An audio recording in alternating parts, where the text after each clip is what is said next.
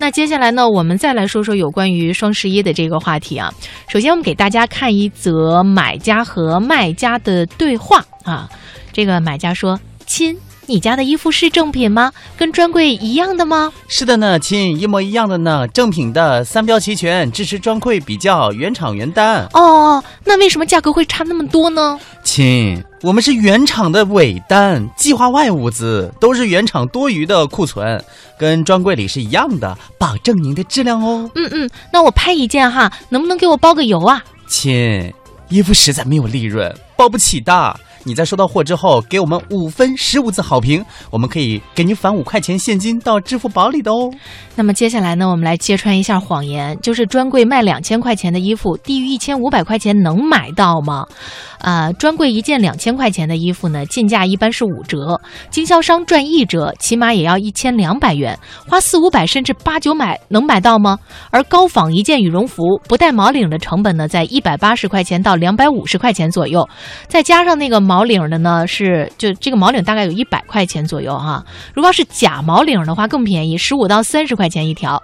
如果你要是贪便宜买一件，恐怕是被宰了还帮着数钱呢。嗯，那为什么八九？百块钱的衣服还能是假的呢？不少卖家都自称是代购，可是一个普普通通的人，凭什么人家大公司大品牌让你一两件拿去去拿货呢？谁会为了为了卖几十件衣服跑去韩国坐飞机进一大批货呢？可以自己算一算。机票还有超重的价格，哎，为什么只卖了两百件，却有却只有几个评价呢？哎，你在写评价的时候，是不是随便说几个字就好了？而这几个评价清一色都是几十上百字，把这衣服夸得跟花儿一样。在这个时候，我们是不是就应该小心一点？是的，还有三标是真的还是假的？有的高仿货啊，会花钱做吊牌和三标；有的店家会直接不拿标，说是原厂出货，都是剪标的；有的直接用自己公司的商标，或者做一个高仿标，换字母或者少笔画。这个我们见的真的是太多了，李鬼啊！对啊，你比方说像耐耐克啊，给你来个耐克啊等等，然后耐克那个一个对勾的标，然后上面呢稍微凸起一小点点啊 等等这样一些康师傅成帅师傅等等啊，那为什么要五分好评并且返钱呢？进店铺的时候有三个分数，一般都是四点八左右。如果发货速度是绿色的，那这家店一直让大家等货。